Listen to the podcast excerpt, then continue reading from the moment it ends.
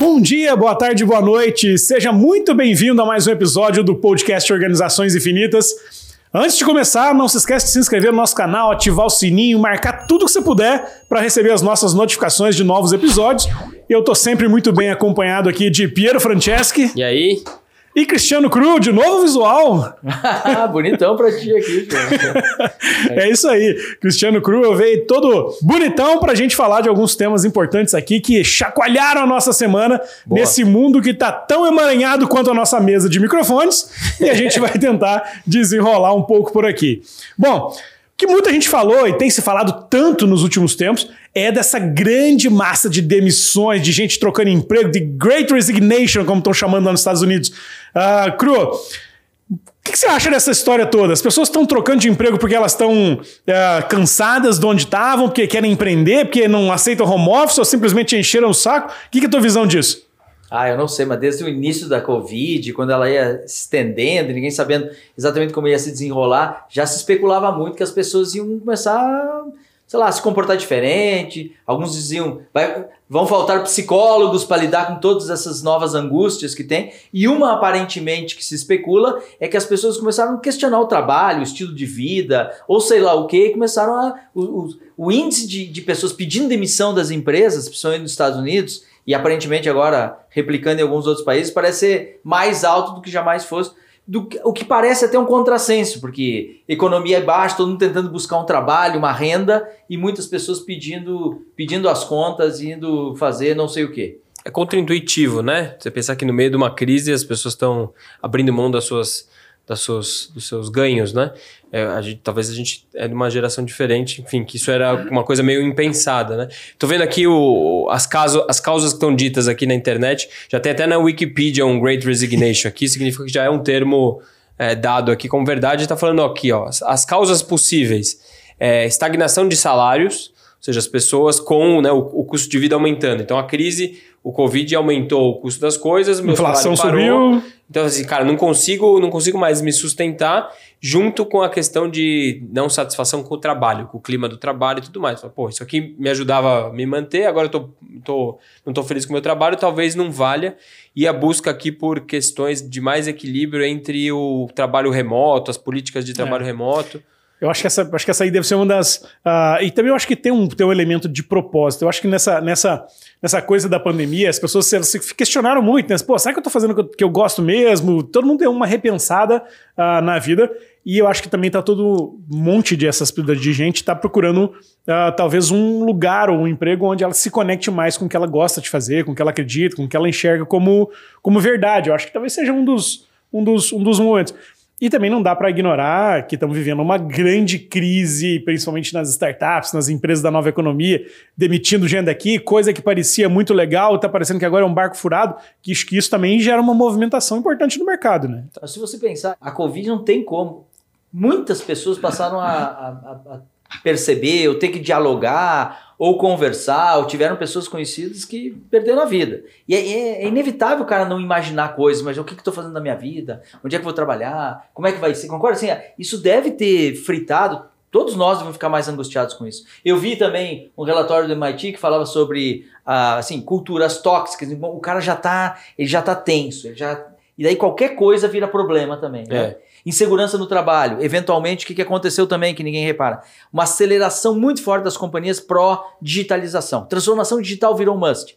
Isso cria insegurança em pessoas. Pessoas pensam, puxa, eu não vou, vou sobrar aqui, não vou entender, eu não sou uma pessoa tech. Então, estas coisas, acho que elas vão somando né? Demanda por, por algumas competências específicas. Então eu acho que eu acho que é um, é um conjunto de fatores sempre que acaba. E pode ser mais regional, mais local, numa determinada indústria, né? Pressão por trabalhar demais, o Sim. outro, insegurança do que vai ser. Eu, eu acho que as causas não são claramente mapeadas. Mas você vê que, você vê que a Covid, querendo ou não, pelo impacto todo de.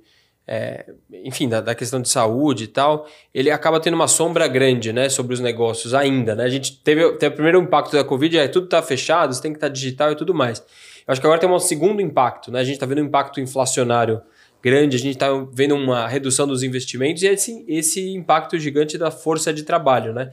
Que passou por dois anos uma situação que teve que repensar, está repensando muito das coisas. Muitas empresas falando, ah, agora você tem que voltar para o escritório. Poxa, mas eu estou morando longe, não quero, quero um melhor equilíbrio. Ou agora tem meus custos tão diferentes, eu posso viver com menos dinheiro do que eu achei que eu poderia. Tem, acho que tem um monte de questões que estão acontecendo, só sombras da Covid que ainda estão se projetando é, para dentro do mercado. Né? E, e pensando nisso, né, a, a, o Elon Musk soltou um e-mail polêmico lá essa semana dizendo que o pessoal da Tesla tem que voltar para o escritório. Que quem não fizer 40 é. horas por semana no escritório pode achar que.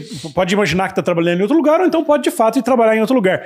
Será que esse tipo de ação, esse tipo de atitude, é, posicionamento, né, independente de certo ou errado, esse posicionamento é. de, não, aqui você trabalha no escritório, quem quer trabalhar em home office não é aqui, em outra empresa, trabalha na Apple, no Google, sei lá onde.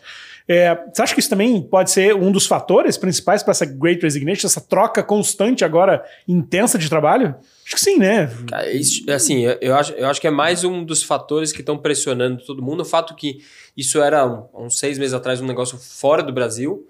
E agora no Brasil, em março, foram, estou olhando aqui, foram mil, 1 milhão e 800 desligamentos em março. Destes 600 mil foram demissões voluntárias, ou seja, um terço de todo mundo que saiu dos seus trabalhos já são demissões voluntárias, a gente levantando As pessoas a mão. pedindo demissão. Pedindo, né? E, e, eu acho que tem uma questão que está se espalhando pelo mundo, que é uma coisa geracional, talvez, um pouco você falou, um pouco de propósito, um pouco de escolha de estilo de vida. Tem uma questão do empreendedorismo também cada vez mais ganhando corpo, né? Então, poxa, será que eu preciso trabalhar com um salário? Eu posso criar meu próprio negócio? Tem, acho que, vários fatores culturais que estão se desenhando. Você pensar que friamente os heróis da nossa época eram os grandes executivos, os heróis dessa época são os grandes empreendedores, né? Então tem toda uma cultura de eu posso trabalhar por mim mesmo, criar meu grande negócio, talvez eu não precisa me submeter a um escritório, a um horário e tudo mais. Eu acho que quando, quando a gente vê o Elon Musk fazendo um, um, um, uma declaração como essa, né, um e-mail interno como esse, é um posicionamento, como você bem falou, e acho que vai separar em dois grupos, assim.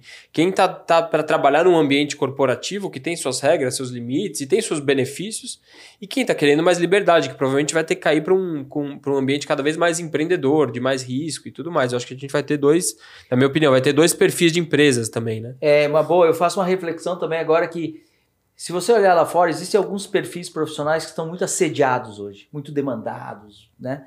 E alguns que não, alguns contrários. Então, para mim também tem essa polarizou um pouco nesse aspecto. Tem, tem um monte de gente sem emprego buscando oportunidade e um monte de, de, de pessoas profissionais com demandas, sei lá, muito grandes. Pode ser que a demanda. A gente escuta, né? A gente conversa, todo mundo aqui sabe de histórias de alguém que trabalhava virtualmente, trabalhando em dois, três empregos, até para concorrentes. É. A gente começa a ouvir um monte dessas histórias. É. Eventualmente, uma pessoa que é muito demandada hoje, que ela, ela sente que o, que, o, que as competências dela têm muita demanda, ele diz, quer saber de uma coisa? Vou tirar um sabático e quando eu voltar vai ter emprego para mim. Então, essas coisas podem girar na cabeça de todo mundo. Mas a, um dos dramas que eu vejo que está acontecendo por trás disso foi uma aceleração no gap de competências do que o mercado quer e do que as pessoas vieram desenvolvendo. É. E, e, isso pode, isso eu acho que acelerou um drama que a gente já monitorava. Nós insistimos tanto nessa, nessa temática de lifelong learning, né? De, de aprendizado a vida inteira e, e um reskilling, né? O que, que realmente é relevante eu fazer para agregar valor para os outros? Eu acho que, no fundo, isso acelerou a, a necessidade que todos uh, uh. Nas empresas e na vida profissional, dizer, eu tenho que desenvolver skills que, que adicionam valor de fato e não ficar com a minha bandeira da profissão, a bandeira da defesa, porque é muito difícil você economicamente ser competitivo com pessoas que têm skills que não combinam com aquilo. Por isso que eu acho que um dever das empresas, inclusive, é reskilling pesado dos seus times. É, é mais importante o valor que o cara gera do que, de fato, o que, que, qual o cargo está escrito na, na carteira de trabalho dele. Vocês acham que a gente está no limite do, do fim das profissões como elas eram? Eu li há um tempo atrás uma pesquisa que essa geração nova que está agora chegando no mercado de trabalho era ser uma geração que eles chamam de project people, né? Gente que trabalha mais por projeto. Então, eu estou agora ali, eu estou agora nessa empresa cumprindo um projeto, depois eu vou para outro projeto que é, é, diferente dessa história que a gente construiu de construir uma carreira, né? vou construindo uma carreira 10, 20 anos, fazendo a mesma coisa e me melhorando dentro dessas skills necessárias. Você acha que a gente está neste limite? Você acha que o próximo efeito disso é cair num lance de eu não tenho mais carreira e eu toquei esses projetos? Muito legal. Me lembrei agora, num dos eventos da Startse online, eu tive a chance de entrevistar o Daniel Suskin. E, e, ele é um, é um britânico, ele e o pai dele escreveram livros muito sobre. O pai dele é meio nerd inteligência artificial, e eles lidam muito com esse mundo. Ele escreveu um livro chamado uh, o futuro do trabalho. E lá ele, narra, ele faz um questionamento sobre profissões. E ele faz uma análise. O que eram profissões? As profissões são, são acordos que a sociedade faz com um grupo específico. Então ela protege aquele grupo porque ela tem um tipo de conhecimento e ao mesmo tempo exige dela, por exemplo, para você ser um médico, para você ser um advogado, você tem alguns critérios lá. Mas ao mesmo tempo ele questiona muito esse, ele chama da é, the great bargain, a grande barganha. E o que ele, ele questiona muito esse modelo de profissões, como a gente foi, foi, foi treinado. Foi treinado. E eu acho que vai haver uma, uma transformação muito rápida em, em muitos conceitos do que, que era essa defesa, né? Me formei, eu acho que a, me formei médico vai caminhar para eu tenho uma licença de médico até é, pode ser. Me formei advogado, eu vou ter uma licença de advogado até, sabe a, a licença de a, licença, a carta ou a eu, carteira eu, de, de motorista. Você foi, você foi falando isso, me lembrei de, do, do, lá do Vale do Silício, lá na Start University, de um, de um papo que a gente tinha lá muito com o pessoal do Netflix, que falava que lá no Netflix você não tinha um cargo, uma profissão, um nome que te, te marcava. É, você era o cara que, bot, que criou o botãozinho de pular a introdução. Você é o cara que fez com que a bolinha de carregamento andasse mais rápido. Mais pelos feitos, né? Exato. Mais pelas tuas conquistas e pelo que você faz, pelo valor que você gera, do que pela, pela, pelo cargo que você ocupa. E acho que isso vai muito de encontro com a tua, com a tua provocação. Assim. Acho que as pessoas vão trabalhar muito por desafio mesmo. Então, assim, pô, quem resolve melhor este desafio? Claro que, obviamente, pô, não dá para falar para um cara aqui, pô, quem opera melhor esse coração? Claro que não, não, não, é. não é nesse nível, mas, pô, muito mais pelos desafios, pelos projetos, do que pela, pela profissão, a carreira, o, a formação. Mas, mas, olha, olha, o, olha o limite que a gente está, né? Porque a gente foi treinado para construir um negócio onde você tinha ciclos longos de avaliação das pessoas, motivação por hierarquia, do tipo, agora você é júnior, depois é pleno, depois é sênior, espera um ano para ser avaliado, tem os ciclos anuais de mérito, né? E a hora que a gente está falando que as pessoas vão cada vez mais trabalhar por um propósito, que as empresas não foram treinadas para ter propósito, e dois, ciclos mais curtos e projetos, você quebra essa lógica que foi sempre montada da lógica de atração e retenção, né? Que era uma lógica de atração por esta é uma grande empresa que você pode ganhar muito dinheiro. Isso muda para essa empresa ter um porquê, ter um propósito ou o impacto que ela gera e era um lance de cargo, e aqui sua carreira pode progredir. Na teoria, você pode ser agora um cara, ganhar um projeto legal e você vai ter que emendar um projeto legal na, na sequência do outro. Depois de um botão de passar, vai ter que ser uma outra funcionalidade. É e as pessoas vão ter que se motivar por esses projetos, senão elas vão embora. Né? Agora, sabe, esse, esse, esse, nosso papo aqui tá puxando uma outra coisa que eu lembrei dessa semana. É, eu vi um, um, um, um estudo ali mostrando, uma pesquisa mostrando o número de funcionários das grandes empresas. E a Amazon tem 1,7 milhão de funcionários. Isso por si só, isso é incrível, né? 1 Absurdo. milhão, 1,7 milhão. É como se 20% de Portugal trabalhasse para a Amazon. É, só que é mais incrível ainda quando você olha o número de robôs. Até o pessoal, até, até pedi o pessoal botar na tela aqui para a gente ver. O número de robôs que, que existem hoje na Amazon, que trabalham na Amazon. São 370 mil robôs, mais 1 milhão e 700 mil pessoas. Cara, Imagina, Cru, quantas pessoas. Cada um desses é um robô. Cada robô desse substituiu. Olha isso, olha que incrível. Isso aqui é no centro de distribuição, leva caixa para lá, distribui caixa para cá. Imagina quantas pessoas precisariam para fazer esse trabalho. Você acha que a Amazon, a Amazon deveria ter 3 milhões de pessoas se não fossem 370 mil robôs. E aí que entra a história da, dessa, da, da Great Resignation. Será que daqui a pouco vai haver uma grande substituição ainda mais intensa de gente por robôs nesses trabalhos, nessas profissões que são muito é, repetitivas, que, são, que não necessitam muito da habilidade humana que o robô pode fazer melhor que o ser humano? É, mas agora olhando a imagem, hein? lembra que a gente viveu uma época que na empresa existia 100 pessoas e 10 computadores. Daí a gente caminhou para um tempo que hoje são, se eu imaginar, um smartphone são Dois, três computadores é. para cada pessoa. Se a gente olhar aqui para os robôs, hoje é 1 milhão e 700 para 370 mil.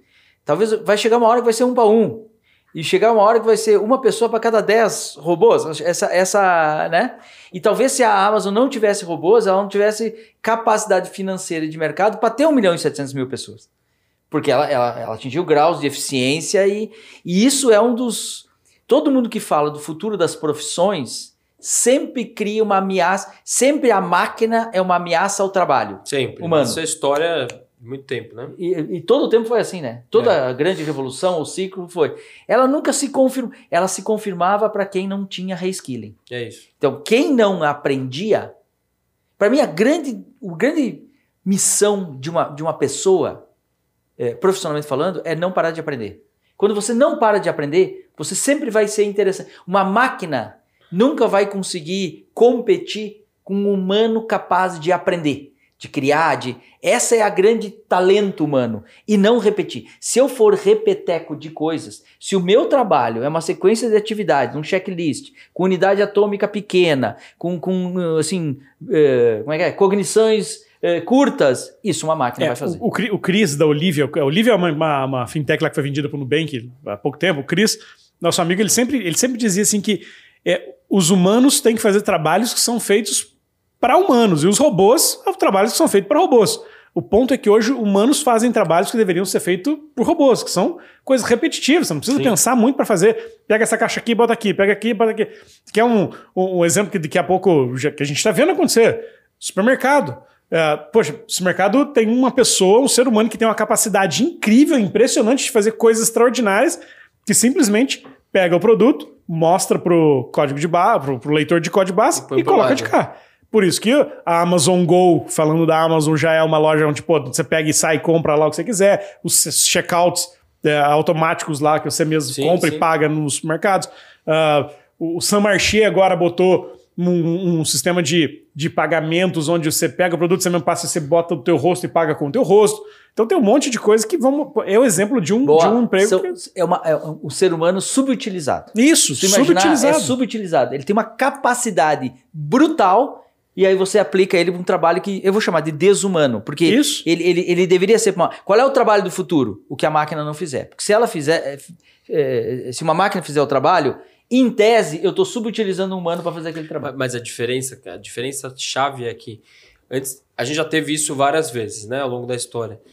Os ciclos eu reaprendi uma segunda função, e essa essa segunda função É. poderia ser uma carreira de alguém, eu podia ficar 10 anos, 20 anos. O que o que está se desenhando é que esse ciclo de vou reaprender uma coisa, talvez daqui dois anos não seja útil de novo. Eu vou ter que reaprender para mais dois anos. Que é um pouco desse princípio de licenças. Né? Para eu manter competitivo no mercado de trabalho, eu vou ter que ter a minha licença para existir ali naquele mercado e ela vai ter que ser revalidada cons- constantemente, porque as tecnologias estão mudando, os mercados estão mudando. Então, é, a habilidade que era necessária para exercer uma certa função, ela rapidamente é, é deslocada de um lado para o outro e ela está indo cada vez mais para uma cap- capacidade cerebral, criativa, ba- bastante humana. A gente estava até falando outro dia do Harari, né? Que ele diz que vai ter uma legião de, legião de inúteis, né? Legião O de nome- inúteis, isso. Legião de inúteis, é a visão dele, né? É. Ele fala que, ele fala que o, o ser humano. ah, é pesado isso, né? Então, a leitura do que ele disse lá diz que as pessoas vão ter saudade da época em que elas eram exploradas, exploradas no sentido como força de trabalho, porque quando os robôs substituírem essas pessoas, elas vão se tornar inúteis. E a pessoa, o que é inútil é descartável. O que é o que você explora, você usa, tem utilidade. Então, é pesado isso que ele diz, mas é, é quase isso. Ou seja, você vai ter que aprender muito rápido a fazer outra coisa para não entrar numa categoria de inútil, como diz o Harari, que pode ser descartado, que não tem mais função. E esse é o grande dilema. Vamos pegar a história longa, né? Da agricultura, todo mundo foi para a indústria. Da indústria, todo mundo foi para o serviço. O serviço está se automatizando cada vez mais, né? As funções humanas do serviço, como você citou, elas estão se automatizando. Você chega lá no McDonald's, pede no totem, sai lá um negócio. é Isso aí. A distância entre alguém fritar um hambúrguer ou não, também, desculpa, né? É algo que você pode cada vez mais é, automatizar. isso é- então, assim, a chance de você cada vez ter menos intervenção humana na camada de serviço inteira, né? Isso, e, e o, o Cristiano falou bem, assim, é um ser humano que está sendo subutilizado, ele tem muito mais capacidade de que fazer exatamente aquilo, de que no McDonald's de perguntar se acompanha ou não batata. O Totem diz lá para você intuitivamente se É vai fazer aquilo ou não. Ah, mesma coisa. Só que o, o grande ponto dessa história é que a gente não devia se assustar com isso, porque, como você disse bem, isso é cíclico, É né? um ciclo. Você olha lá, no, você olha lá no- na, na agricultura. Ah, era um ser humano que cortava cana. Depois é uma máquina que corta por no lugar de 100 pessoas. Era um cara que lá colhia soja. Agora, não, é uma máquina que colhe no lugar de mil pessoas. Na Revolução Industrial, a mesma coisa. Uma pessoa fazer uma panela, a máquina faz 100. É, é, a gente deveria ter aprendido isso no passado, ou pelo menos observado esses, esses elementos. Júnior, nós temos essa, essa. Você sabe disso? Nós temos essa. A Stars tem esse programa na Europa com a Nova, e a gente tem um, dos cursos da Stars muito conhecido, que é o XBA, premiado agora globalmente e tal. E eu participei agora, nesses últimos dias, de um trabalho interno lá, que é uma pesquisa profunda e longa sobre o futuro do trabalho. E se você se perguntar com coragem, por que trabalho? Você vai ver assim, não, porque a pessoa tem que, ela tem que trabalhar para gerar renda, para ela sobreviver, pra Isso. comer. Se você fizer a segunda, por que trabalho? Você vai vir mais para conversa num segundo nível, mais num senso de propósito. Sim. Porque as pessoas querem se sentir úteis, elas querem se sentir. Tanto é que a gente ouve falar muito de pessoas que eventualmente se aposentaram e caíram em depressão, porque a- a- ela te- até tem as Ela se sente inútil, inútil, né? Essa Isso. entra Ela, ela tem ali a condição básica de sobrevivência, mas, mas, mas, mas dá um vazio. Esse é um debate muito quente. Isso é um debate, inclusive, financiado por grandes companhias, para entender como que elas vão desenvolver seus times. Como elas vão abraçar e ser um lugar interessante para as pessoas quererem estar lá, se desenvolverem continuamente, criar esse senso de propósito, criar valor para os outros e, e- e capturar valor. Eu acho que esse é um debate que nós vamos a todo tempo para frente. Para quem nos escuta aqui tem filhos, o que, que é uma formação? Dilema gigantesco. Total. É. Dilema gigantesco. Agora, hein? Momento curiosidade. Sabe a etimologia da palavra trabalho, a origem dela?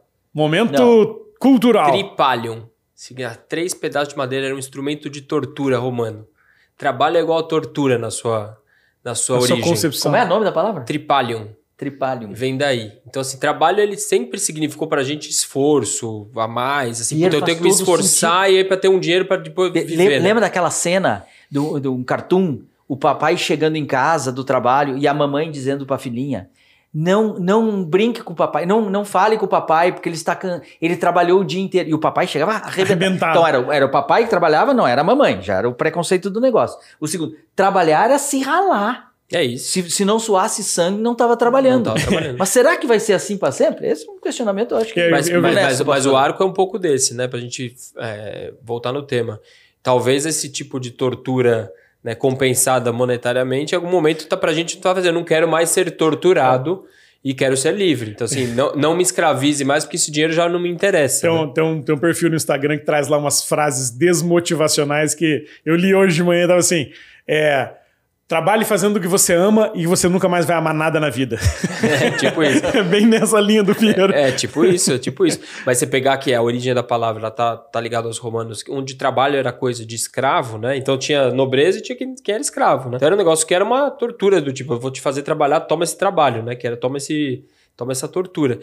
Isso ao longo do tempo foi sendo ressignificado, a escravidão foi indo embora e virou trabalhador assalariado, que hoje virou as pessoas que estão nas indústrias, querendo ou não, né? Nas, nas empresas, né? Então, assim, você puxar o fio vem daí, né? É, e, e só, que, só que assim, de novo, tudo isso vai passar, vai acontecer e as pessoas vão ter que se reinventar. De novo, você falou aprender outras coisas muito rápido. E essa semana aconteceu um negócio que é talvez seja um dos caminhos para onde as pessoas vão ter que se reinventar ou se preparar, ou vai ter muita oportunidade. A gente viu nessa semana, depois vamos colocar aqui na tela também a imagem, pela primeira vez, depois de muitos anos falando sobre isso, foi feito um transplante de um- um- uma parte do corpo impressa numa impressora 3D. Essa, essa, essa é a cirurgia que foi feita. A imagem da esquerda, a pessoa ela nasceu com, uma- com um problema, uma formação na orelha. E esse lado de cá é a orelha impressa em impressora 3D com células tronco da própria paciente. Significa, colocou ali, ela vai continuar funcionando como se fosse uma parte que nasceu naquele lugar. Se cortar, vai curar. Se arrancar um pedacinho, cresce de novo. Se sangrar, estanca. Virou uma orelha de verdade. Mas tem pela sangue circulando aí, será? É como, é como se, no limite, é como se você tirasse, nascesse sem braço e fizesse crescer um e colocasse ali. Eita, É, caramba. começaram pela orelha, porque a orelha é uma, uma estrutura mais simples, Simples. mas olha isso. Agora imagina, quantas coisas vão acontecer nessa área da biotecnologia, nessa área da inteligência artificial, mais biotecnologia, mais impressão, mais não sei o quê. E quantas pessoas que estão hoje nessas profissões, em várias que a gente falou aqui, que vão ter que se reinventar, que essa pode ser um caminho, essa pode ser uma indústria. E várias outras que a gente viu por aí que ah, vão ter que absorver essa- esse monte de mão de obra. Né? Eu acho que nós, assim, a gente vive esse mundo de criação, invenção, inovação, startups, é, que, que, que são muito a, a unidade atômica que tem demonstrado muita inovação e, e- e quebra de paradigmas, mas eu acho que vem de fato aí, a gente monitora há algum tempo, uma geração nova de, de, de startups centradas em altíssima tecnologia, o apelido disso é Deep Techs, né? As, as, as- tecnologia profunda. E elas são muito centradas nesse. O resumo seria esses biotech novos, assim, que é uma coisa que eu posso aplicar para. Então a gente vê startup hoje de fábrica de moléculas. A gente vê dessas de genômica, a gente vê dessas essas novas ciências, inclusive de novos alimentos alternativos, que na verdade lá na origem a ciência é meio parecido. É. É, e, e eu acho que nós vamos ver na medicina, na saúde, transformações incríveis.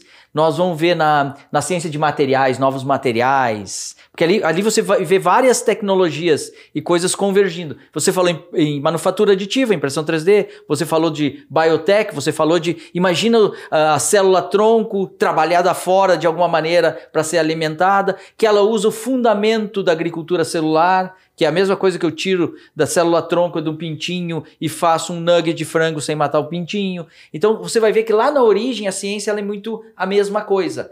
Né? Então, por isso que eu, o cara diz assim: ah, isso aqui é uma tecnologia para a área médica, isso aqui é uma tecnologia para a área eh, de, ah. de, de, do agro. Eu acho que não. Eu acho que existe tecnologia. E existem aplicações, aplicações, no agro, aplicações na medicina, aplicações. E vem aí uma geração de deep techs que vai dar susto em muita gente. É, o mundo será muito estranho. E, e olha assim, isso aqui a gente viu que, pô, além de ser um fato incrível, é um, é um caminho para onde a gente vai ter que aprender, evoluir, as pessoas vão trabalhar, essa indústria vai crescer, vai ficar gigantesca. Imagina se cada dia, se isso aqui virar um negócio comum, e um dia vai ser, e onde a gente vai poder lá e comprar um. Pô, vai ter um monte de emprego, oportunidade aqui. Quer ver outra área onde vai ter um monte de, de, de emprego e oportunidade nova? Exploração espacial. Essa semana a gente viu o primeiro, o segundo brasileiro a ir para o espaço e ele foi como turista espacial. Agora, olha que coisa maluca nessa história. Como é que esse cara chegou lá? Caminho, ele, né? Ele viajou numa, na nave do Jeff Bezos, que é o fundador da Amazon, né? A Blue Origin, a companhia dele. Como que ele chegou lá? Ele comprou uma moeda virtual, uma criptomoeda nova, que quer comprando esta criptomoeda, você podia usar ela para comprar uma NFT, e quem comprava essa NFT participava de um sorteio para ganhar uma viagem espacial. Olha, olha o nó desse negócio. Uma criptomoeda que compra um NFT que ganha uma viagem espacial na nave do fundador da Amazon. Confusão incrível, né? E, bom, pô, exploração espacial daqui a pouco vai ter emprego para milhões e milhões de pessoas. Vai custar baratinho e daqui a pouco o Piero vai fazer uma experiência fora da, da, da, da Terra. É, o Deep Tech e o Space Tech, né? Sim, porque é. a gente está indo ou para muito dentro do nível molecular celular ou muito para cima no, no nível espacial, que tem as discussões agora sobre a exploração dos asteroides, cometas, meteoros, planetas, que podem ter um monte de materiais é, metálicos, ligas metálicas extremamente valiosas. Tem a discussão aí de uma exploração num, no asteroide que vale mais, acho que duas ou três vezes a economia da Terra inteira. Então vai começar uma grande atratividade para explorar o que está fora ou o que está muito dentro, né? Ou Mas, tá ó, muito... Pedro, fala do turismo, é porque parece é um turismo espacial. Eu lembro que você contava as histórias da Gol. A Gol fez, permitiu que brasileiros fossem conhecer o mar. É isso. Assim, ela deu acesso para Vendendo conhecer... passagem barata, né? Passagem barata, o brasileiro quer voar, né? É isso aí. Então, imagina, conhecer o mar era uma coisa, era um sonho. Ver a curvatura da Terra deve ser outra Vai coisa ser outra incrível. Coisa. Curvatura, Cru? A Terra é plana? Pronto. É, eu descobri que não. não. A terra não tem curvatura. É. É Vê o fim dela lá, onde ela termina, então. onde cai a água. Ô, Cru, mas, mas se perguntasse agora, ganhou a passagem, Cru, vai, embarca na nave ou não vai? Cara, eu, eu não sei, cara. Eu já fui mais corajoso. Puta, eu tenho medo desgraçado. Eu também tenho um pouco de medo. Eu tenho um pouco de medo, sim. Eu ah, eu ia, tipo, Você ia, né? Eu tenho medo, mas eu acho que eu acho que eu ia. Só pela foto. É, só, só pra, pelo post. Só pra fazer uma selfie. a selfie lá em cima. Mas o outro dia eu tava lendo, tem, tem uma estatística antiga, né? Que fala que 65% das profissões que as crianças de hoje vão trabalhar ainda não foram inventadas, né? Quando você pega essa conversa toda, e soma com a primeira que a gente estava falando, essa questão de é, realmente vão ter um trilhão de profissões que são profissões que ainda não, a gente nem sabe bem o que, que é, né? Técnico de impressão 3D, de órgão, não sei o que lá, implanta, implante. De, puta, então, assim, tem um monte de coisa, mesmo a, a, a questão espacial era uma coisa muito específica para muito pouca gente. A hora que você começa a ter isso em escala, você começa a ser. começa uma indústria que, que, que começa a ter volume, né? Isso é como eu fico, você foi falando, eu comecei imaginando aqui. Lembra quando você chamava o técnico da HP para desengastalhar o papel, para desengastalhar um dedo ali que foi impresso na impressora 3D, né? É isso. Mas, é, é, isso, é, a nova profissão, né? O cara que vai ali consertar uma, coisas que hoje não e existem. Sabe o que mais incrível está por trás disso? É claro que Estados Unidos, China, uh, a Rússia Todos estão à frente dessa corrida. Mas a tecnologia, ela por si só, ela começa a, trans, ela começa a fazer com que ela se torne cada vez mais barata, mais acessível, o conhecimento fica uh, disperso, abundante, também acessível. Um dos países que a maior investimento per capita em exploração espacial do mundo é de Luxemburgo. Luxemburgo. Luxemburgo, que é aquele. O tamanho do bairro aqui. É, do É. bairro Bairro de Pinheiros. Pinheiros, ele. Mas olha só, os caras, há tempos atrás, eles reconheceram que ele- eles não têm fronteira para o mar e Sim. tem limitação. E a indústria era muito financeira e de, se eu não entendo, de aço. E eles, nós temos que explorar novos, hum, sei lá, novas economias. E é- é um dos lugares que mais tem desenvolvimento de satélites. Então, eles Caramba. tomaram a frente nisso. Eles é, vislumbraram isso e imaginaram.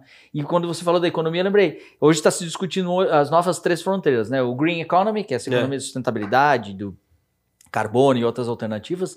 O, o Blue Economy, que é do mar, né? As fronteiras estão tomadas. Aquele projeto de Portugal de, de, de mostrar as ilhas deles. Uhum. Então, a, a- legalmente, em é, política internacional, Tem ela teria áreas mais, marítimas, né? mais áreas É. marítimas. E o Space Economy, né? Então, assim, a, a, a Green Economy, a Blue Economy e o Space Economy seriam essas três fronteiras As novas fronteiras da economia. da né? economia para ser explorada.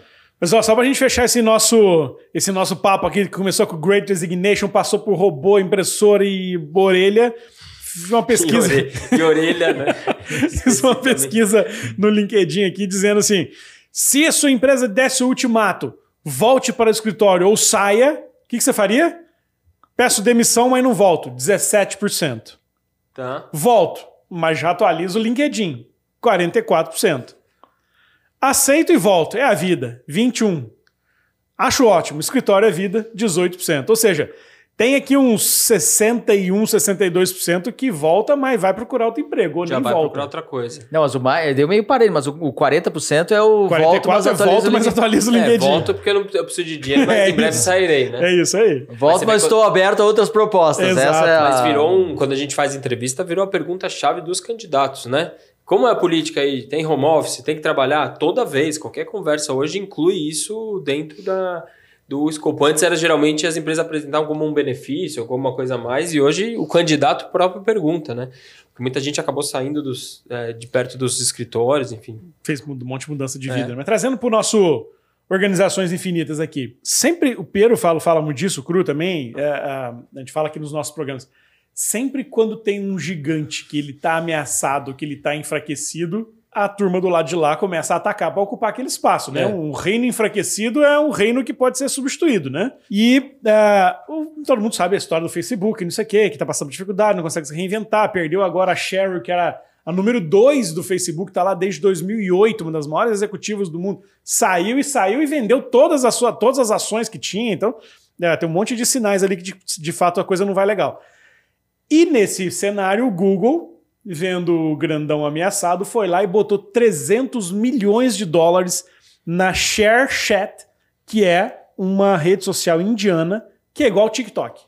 Só que ao invés de TikTok da Índia, é da China é o TikTok da Índia. Da Índia. 300 milhões de dólares. E sabe quem já, são, já era investidor desse negócio? Hum. Twitter e Snapchat. Eita. Será que estamos vendo aqui um ciclo de organização infinita? O Google tentando achar seu próximo ciclo, Twitter e Snap apostando que eles não vão vencer, daqui a pouco tem que vir um outro que é de videozinho, já que são texto, não sei o quê. Tá acontecendo de novo o flywheel da organização infinita aqui, será? Cara, é, é- esse movimento foi imprevisível, né? Porque o investimento em rede social hoje em dia. Olha só, tá vamos conectar os pontos. Um dos segredos do TikTok, narrado por eles mesmos lá, numa ideia de ganhar mercado no início, foi que eles chegavam nas universidades da China, tem que ter conteúdo, tem que ter audiência, tem que ter conteúdo. Eles chegavam nas universidades de teatro, música na China, e eles ganhavam muito nicho, porque aqueles caras são produtores de conteúdo. É. Então, aquilo foi uma das alavancas que fez o, o TikTok também trazer conteúdo. Então, talvez a dancinha, não sei o que, ela vem naquela do, do geração de conteúdo. Os indianos são fantásticos nisso. Para quem conhece Bollywood, os, os, Eles os, adoram. né? os, os indianos amam esse tipo de coisa. Então, pode estar aí, ó, olha um sinal fraco de uma coisa que pode ser poderosíssima. De uma população que, que caminha para ser maior que a da chinesa, né? É. Com população certeza. indiana maior É, que a chinesa. É. Concentração, gente, volume, vontade de fazer dancinha, vontade de criar. Aí os outros vêm, vê uma vulnerabilidade no dominante, que é o Facebook, né? Pega, pega por uma, sei lá, opa, Júlio, grava essa aí que isso aí vai ficar, depois vai dar, vai dar sucesso a tua predição. É. Achei, achei genial, cara. É. Um negócio fora, fora da curva, mas assim, sabendo das populações mundiais, sabendo que esse é um, é um jogo de escala de gente, né? Quantas pessoas estão na plataforma, é, a China não é um lugar penetrável, né? Não. Então, assim, vou pro número 2 ou número 1, um, né? Potencialmente. Então, pô, se eu, se eu ganho a Índia, eu ganho. Ganho o jogo, né? Um bilhão de pessoas, né?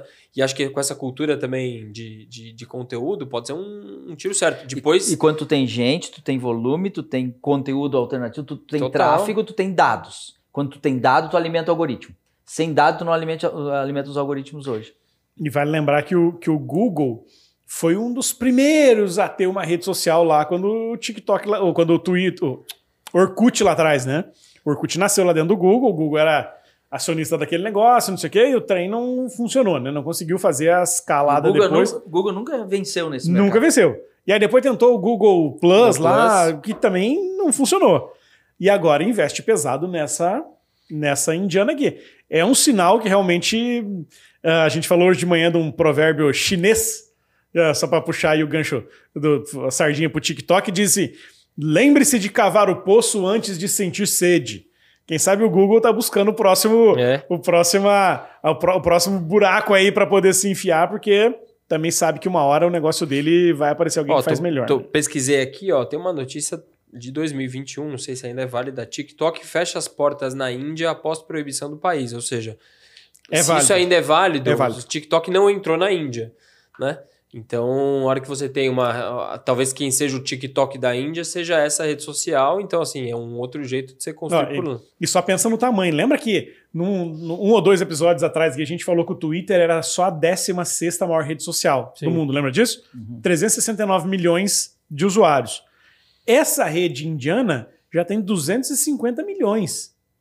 250 milhões. Não é, não é qualquer não. coisinha. Como é que é o nome desse negócio aí, gente? Chama Share Chat. ShareChat. Vou... ShareChat. Tu vai baixar aqui. É. Eu vi, eu postei isso aqui semana passada, eu vi. Depois teve uns quatro caras aqui no LinkedIn que me marcaram aqui que já baixaram. No ShareChat. Inclusive, ShareChat, se quiser nos patrocinar aqui no nosso podcast, quiser, já manda. Entrar no Brasil, vem por já aqui. Já manda umas moedinhas aí que a gente já, já potencializa. Muito bom. Mas é, Se quiser mandar é uma... umas NFT pra gente concorrer é, para as viagens aí. Pra Marte mas é uma também. entrada, é, achei é, imprevisível, porque assim, você pensar que tá todo mundo, o Facebook hoje falando que vai botar todo o dinheiro em metaverso e tudo mais, é quase como falar assim, beleza, coloca o seu dinheiro no metaverso que eu vou achar o canto aqui para entrar, porque ainda tem muito ouro para explorar, né? Então achei um movimento, um hum. movimento inteligente, e, assim, e, fora, da, fora do previsto. E né? lembra aquela história das gazelas manca, né? É, o Facebook virou uma gazela manca no mercado, né? Ele, ele mostrou uma fragilidade que até então não tinha mostrado. E é. aí, pô, os predadores começam a mirar naquela que é, naquele Agora, que é mais fácil. Ao né? mesmo tempo, ele mostrou nos últimos anos a capacidade de reinvenção e de apostas grandes dele. Cara, Instagram, WhatsApp, foram apostas incríveis, visionárias Sim. quase. Só você ver que mesmo assim não é suficiente. As janelas. As janelas são mais curtas, são mais né? Curtas. mais curtas. São mais curtas. Você tem coragem de dizer aqui ao vivo que você disse que pode estar acontecendo na frente dos nossos olhos com o Facebook? Eu já falei que cedo ou tarde vai ter uma nova Kodak. Assim, a Kodak também ninguém falava que não. É, eu acho que o Facebook já se mostrou capaz de reinventar várias vezes. Mas alguma dessas gigantes você vai acabar caindo pelas mudanças dos modelos de negócio, né? Cedo ou tarde. E acho que esse, esse jogo de metaverso ele tá muito mais imprevisível do que outros. Né? Agora, né? a mensagem. Tem gente grande aí. A mensagem da, da executiva número dois, sempre no negócio, sair e vender as ações. É, o, é isso. A, a, a, mensagem disso é muito ruim. É muito ruim. É muito, ruim. ruim. E ela foi a responsável para criar, junto, óbvio, com outras pessoas, mas criou o modelo de monetização isso. do Facebook, né? Porque isso. o Facebook não ganhava dinheiro, era um negócio meio aberto, e ela achou o jeito de ela ganhar fez. dinheiro, ela que achou o caminho. Então, assim, era, não era qualquer executiva, era quem estava à frente dos escândalos também de privacidade de dados, enfim, ela e o Zuckerberg. Então, assim, ela sair vender as ações ou é alguma coisa muito feia lá dentro, ou é realmente uma, uma questão de não ver o futuro e tal. É, Para o mercado cai, cai mal, né? Eu acho que esse aí, vai, esse, esse aí a gente vai ver uns desdobramentos curiosos desse negócio é, do Facebook é. nos próximos tempos aí. Cheio de notícia de que está acabando o dinheiro para poder investir no metaverso, que investiu e não está dando resultado, é enfim, não está vendo acontecer, enfim.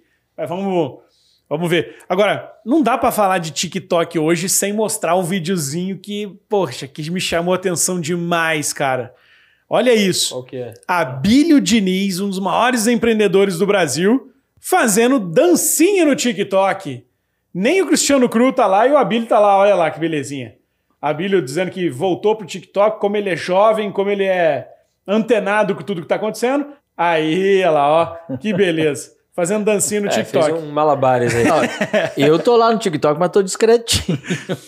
Eu, eu fiz questão de postar isso semana para mostrar, né? Ah, apesar de já ter sido nomeado pelo Zuckerberg como grande vilão, da, como grande inimigo do Facebook, apesar de ter 2 bilhões de usuários, apesar de estar fazendo um- um- um- quase que um, um- um aspirador de pó de dinheiro das, da- da- de publicidade levando dinheiro para lá, ainda tem gente que acha que o TikTok é dancinha, que é só coisinha de moleque. Perguntamos hoje, perguntei hoje aqui numa sala de aula da Starts, de 30 pessoas, tinha três que tinha TikTok. É isso, é isso. E o Abílio foi pra lá, e o Abílio foi pra lá e disse: pô, aqui não é só lugar de dancinha, não, aqui é lugar onde estão as novas tendências. Se é novas tendências e o público que vai consumir as coisas está aqui, eu quero estar aqui, quero saber o que está acontecendo. É quase que um- o, o viés de explorar um mundo novo para saber o que está rolando, né? Deu na Starts, eu li. A Nestlé usando o TikTok para fazer. para identificar talentos e trazer outras empresas usando o TikTok até para posições mais que um grau de criatividade, vamos dizer assim, maior, usando até desafiando eles a fazerem vídeos para submeter lá. Então, eu não sei, eu acho que também é campo aberto para desbravar, para entender, para fazer. Lembra, lembra a origem de todas essas redes sociais? Elas sempre são muito estranhas e a gente fica. É a tecnologia, é o ambiente, é a troca. E você começa a reimaginar processos de negócio, uh, ofertas de marketing captação de atenção, cliente, negócio. Ela começa a se reinventar, ela permite a reinvenção de vários processos de negócio que hoje a gente acha que não são possíveis. Porque não tinha um ambiente desse, né? É, e ele é, reescreveu o jeito de fazer conteúdo na internet, né? É, conteúdo curtinho, rápido, 60 segundos. É, você fica ali. Eu olho, ó, faz, esse, faz esse exercício aí em casa. Pega o telefone e olha ali o tempo de uso dos teus aplicativos. O TikTok, ele, quando eu olho por semana, ele está sempre em primeiro ou segundo lugar nos meus, nos meus aplicativos de mídia social. YouTube, Facebook, Instagram, não sei o quê. TikTok é sempre o primeiro ou segundo é, que eu mais passo tempo. Porque é um negócio que você passa tempo, você não percebe, né? Você, cara, 60 segundos, 60 segundos, 60 segundos. Você rola, rola, rola, rola, rola e não vê o que tá acontecendo. E aquilo ali vai indo, vai indo, e, cara, passa horas naquele negócio. Mas por isso que essa semana, semana passada, foi aprovado um projeto de lei na Califórnia que permite os pais a meio que processarem as redes sociais por vício de crianças, e né? vicia, né? E vicia. Então, assim, de alguma forma, todo mundo já está ciente, é, ciente que existe um, um efeito viciante, a gente fica lá e a hora que você vê isso no adulto conscientemente, beleza. O fato é que os pais aqui da Califórnia acharam, acharam de aprovar um projeto de lei que permite os pais a, a processarem a rede social por, por vício. 25 mil dólares. 25 mil dólares. Então, isso acho que vai colocar uma pressão no algoritmo e aí a coisa vai dar um nó, né? Porque quanto mais você tá lá viciado, mais eu vendo a sua atenção para alguém, mais dinheiro eu faço com publicidade. Se eu tiver que rever os meus algoritmos e poder criar proteções ou parar de. Depois de 10 minutos eu paro e falo assim, não pode acessar mais. Eu começo a diminuir meu tempo de exposição, começo a ter menos coisa para ser monetizada. E aí quebra o modelo de negócio, né? E você acha que. cê- cê, ah, como é que vai provar isso? Como é que, como, é que, como, é que, como é que chega no ponto de dizer, não, Eu acho que ela, estou pela viciado? Sua, pela sua própria estatística que você acabou tô- de falar, tô abrindo né? aqui, ó, Você vai puxar a estatística agora. capivara lá e vai falar, olha, nos últimos, sei lá, nos últimos mês, 40% do tempo foi usando esse negócio. É, mas é interessante ver nos, no mundo dos games já tem um pouco esse desafio. Tem, né? total. Uma, uma, sei lá, uma criança tem um Xbox em casa, ela tem um outro game, ela pode passar 24 horas, ela passa o sábado e domingo jogando aquilo. Vira a noite e É, tudo mais. Viciada, obviamente, né? É. E agora, então eu acho que talvez esses mecanismos pra, para os jovens, eles comecem a ter alguns tipos de, de controle, regulação para Obviamente, a tarefa dos pais não pode ser, a responsabilidade dos pais não pode ser minimizada nessa hora, continua sendo Sim, sim. responsabilidade dos pais saber isso.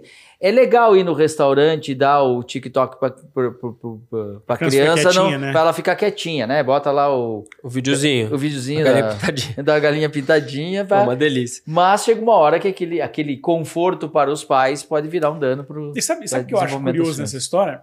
É que é sempre com a rede social, o YouTube sempre passa batido nisso, né? Ninguém É, critica o é, YouTube, é, né? O YouTube não, não entra nessa, não entra nessa- característica de rede social, né? E a criança fica lá no TikTok, no restaurante, mesmo tanto que fica no YouTube. Você viu? O suportezinho pro iPad que mais deve vender deve ser aquele que tem um bichinho com os bracinhos que você bota e fica em pezinho em cima da mesa. é, É, o jeito da criança ficar quietinha onde ela estiver. Mas ninguém fala disso do YouTube, né? O YouTube passa. É porque acho que ele tem menos esse caráter.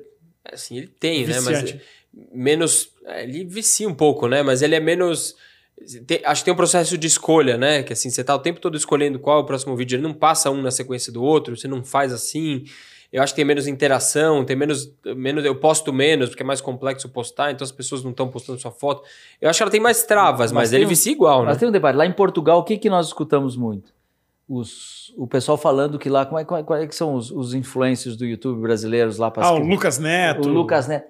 Cara, diz que o- os portugueses estavam preocupados, porque as crianças já estão mudando até o. Ao invés de autocarro, falam ônibus. É, Ao invés de telemóvel, Em celular. Portugal, é isso? em Portugal. Por causa do Lucas Neto? Isso. cultura eh, dos jovens, eles usando as expressões, falando brasileiro e não português, Isso. Olha. por Não. causa da influência dele nos, nos Problema nas crianças. político, discussão na Câmara lá dos deputados, que é, a- os crianças portugueses estão deixando de falar palavras como autocarro, telemóvel e falando celular, ônibus, porque o Lucas Neto fala celular e ônibus. Ei. Se você é para falar em vício, olha o, olha o problema que causa, por exemplo, numa cultura de um país, porque os portugueses consomem muito mais o conteúdo do Brasil que o brasileiro consome conteúdo português. Se Total. você perguntar o nome de um youtuber Total. português, ninguém sabe. Não. Né? Mas, Não, nem, nem artista, tá? Não sabe. Mas é, é, é muito, muito maluco isso, né? Como é que Que isso coisa, influencia, né? É, não sabia dessa. Boa. Bom, senhores, para não perder o costume, para a gente é, é, não deixar de bater o cartão dele, a Tesla do Elon Musk anunciou essa semana a venda do caminhão deles, a, o Semi, chama Semi o caminhão. Eu até botei ali que era a reinvenção da boleia. E até É. riram de mim aqui. O que que é uma boleia? Boleia é a cabine do caminhão. Então, a cabine reinventada. Depois tem uma outra imagem ali que dá para mostrar o interior da cabine. Eu não sei se eu mandei, mas se tiver, é, para colocar. Olha isso, Crua. Isso, quando Que você olhou, isso não te lembrou o cockpit da nave da SpaceX? Total. Não, se, se falar que isso é a nave, que é o cockpit da nave que vai para o espaço, cara, quase, É quase dá para Wars, acreditar, né? né? Imagina o caminhoneiro chegar no posto ali na. Na Frango BR. assado. E aí o, os, frango e o- assado. E os, e os outros olhando pra ele e vindo olhar o- a boleia dele. Aí ah, o chega, cara pá, ganhou você-. Sai pra Você lá. ainda é caminhoneiro, pô. É isso aí. Sai que você não, de- você não representa a Você classe. não representa, sai, você é mó boia. Mas, ó, fato é que o caminhão tá à venda, 5 mil dólares de sinal. Você reserva o caminhão, ele vai começar a ser entregue no ano que vem. E a estimativa é de que ele é mais barato, seja mais barato o preço final do que os caminhões que se vende hoje no Brasil, que ele leva nesse mesmo porte aí, 34 toneladas, e ah, que ele retorne o valor investido em dois anos só com economia de óleo diesel, porque ele é 100% elétrico. Cara, mas essa é a revolução grande do, do frete, né? Que hoje é o grande, muitas vezes, o grande, o que grande impacta a economia quando a gente pega de alimentos e as outras coisas que circulam no Brasil. Agora foi assim, cara, do- é, o- tudo preço do combustível. Então, a hora que você revisa isso, você tem uma, um impacto na cadeia gigante, você tem um incentivo gigantesco para fazer isso. A- ao passo do que está acontecendo com a Volts Motors, né? Que criou ali o seu, sua versãozinha de, de, Que é incrível, né? de, de moto urbana e o tuk-tuk ali tá vendendo um absurdo porque é uma economia de combustível E olha direto, só, né? Você olha o produto, que você olha por trás do produto, essa ideia de manufatura. Ele é um novo entrante. A fábrica que ele criou no Texas, Gigafactory, ele diz que é a maior do mundo. É. Diz que ela vai ter uma milha, isso dá 1.600 eh, Metros. 1.600 1.400 me- metros por um quarto de milha de largura. Aí lá dentro, olha só o que ele falou assim, para construir aquele outro, o, o, o, o Cybertruck. O Cybertruck é o, é o, a- O SUV dele. o né? SUV dele, a caminhonete, a caminhonete dele. Feia pra caramba. Mas olha só como ele fez. Ele foi e disse assim: como é que eu tenho que fazer a manufatura disso, cara? Aí ele olhou, cara, qual é uma manufatura legal que eles fazem? Que é daqueles Hot Wheels. Como é que faz um Hot Wheels? Como é que consegue fazer tanto Hot Wheels tão baratinho? Ah, isso é uma prensa. Aí ele pegou e descobriu seis maiores fabricantes de prensas de, de, eh, que faziam Hot Wheels, ligou para os seis, cinco e, e cai dez assim, eu quero fazer uma prensa para fazer o Cybertruck. Cinco disseram, impossível. E um disse, talvez. Daí disse que ele disse, não, talvez para mim é sim. e ele pegou os caras, uma empresa italiana, e eles fizeram, é a maior prensa do mundo, e ele tá, ele imprime quase toda a carenagem do negócio. Faz um, nu- numa Vou fazer chuchada. assim, panela, faz só- chuchada. Em vez um de black. 120 peças, Cacete. Uma peça. é uma pancada em uma peça. Faz um Cara, laft. peça é, é parafuso, é, É, solda, é corrosão, Ah, tem- é ferrugem. Sensacional. É, Sensacional. é, não esse é o disso. business do cara. Ele, ele entra com essa ruptura. Imagina, ele vai printar carro. Não, ele vai Tá louco. ele chama Giga Press, né? Já que tem a Giga Factory, tem a Giga Press dos, dos, eh, dos italianos. Incrível. Se você procurar, você consegue já ver o modelo. E isso é uma revolução na indústria. Por isso que inovar é simplificar, né? Como você bem diz, assim, né? E por isso que o carro tem as curvas retas para ficar mais fácil. pra Ah, é por isso Não que é é só o aquele design, design, que manda, estranhão, então. né? É. É, ele é Ah. feio, é feinho, mas Só é. que olha só, o, o modelo 3, aquele Uhum. o ainda não tem essa é, é, tanto Prensa. disso. Mas ele diz que o espaço de onde tem onde vai ter a prensa, o espaço de manufatura é 60% menor. É como se o tamanho do espaço para fabricar é 60% menor só por causa da, da pressa. Cara, isso é uma. Que tesão. Anos atrás ele falou: eu vou criar uma máquina de fabricar máquinas. Que que era, a fábrica dele É. era uma máquina É, é. que fabrica máquinas. Você que tá os parecendo carros. aquelas linhas de montagem do desenho do pica-pau, sabe? Que só vai- pá, pá, sai uma É coisa isso, pronta lá do outro lado, sai um carro lá do outro lado. Pô, demais, demais. Demais. Piero, e o livro? Não vai falar? Tá atrás Ah, de você vou- aí, ó. Deixa eu pegar ele aqui, peraí. Fazer o merchan. É, tá louco. Semana passada, o, o livro de negócios mais vendido no Brasil. Agradecer todo mundo que, que já comprou, que pôde, pôde degustar as páginas amarelas e coloridas desse livro. Tem bastante coisa bacana aqui. Quem, quem é, nos prestigiou até hoje, um agradecimento geral. Quem ainda não, quem ainda não adquiriu, tem nas, nos principais magazines aí, por condições especiais. Então, é, acho que vale. O livro tem bastante, bastante conteúdo do que a gente chama aqui do princípio das organizações infinitas. É a nossa versão sobre o que está acontecendo no mundo, enfim, a nossa, nossa visão sobre o que, que é necessário para as empresas se manterem relevantes por muito mais tempo, certo? Muito bom. Fazia muito tempo que eu não escutava chamar um e-commerce de magazine. É. Muito É bem. o Magazine Luiza, cara. É. Já foi, uma, É, já foi um foi. trocadilho. Mais uma sugestão de patrocínio aí do podcast. Bom, ah, turma, acho que era isso que, que a gente tinha temas, imaginado aqui para o dia de hoje. Ah, o mundo não para, continua indo ao infinito. E na semana que vem, às 17 horas, estaremos aqui de novo na quarta-feira para falar sobre mais temas do agora, sobre mais conteúdos relevantes no nosso podcast Organizações É Infinitas. isso aí. Que seja eterno enquanto dure. Que seja eterno enquanto dure. Como dizia, diria Buzz Lightyear, ao infinito e além. É isso aí. Ficamos brega demais, tá louco. Valeu, turma. Até Valeu, valeu, quarta-feira.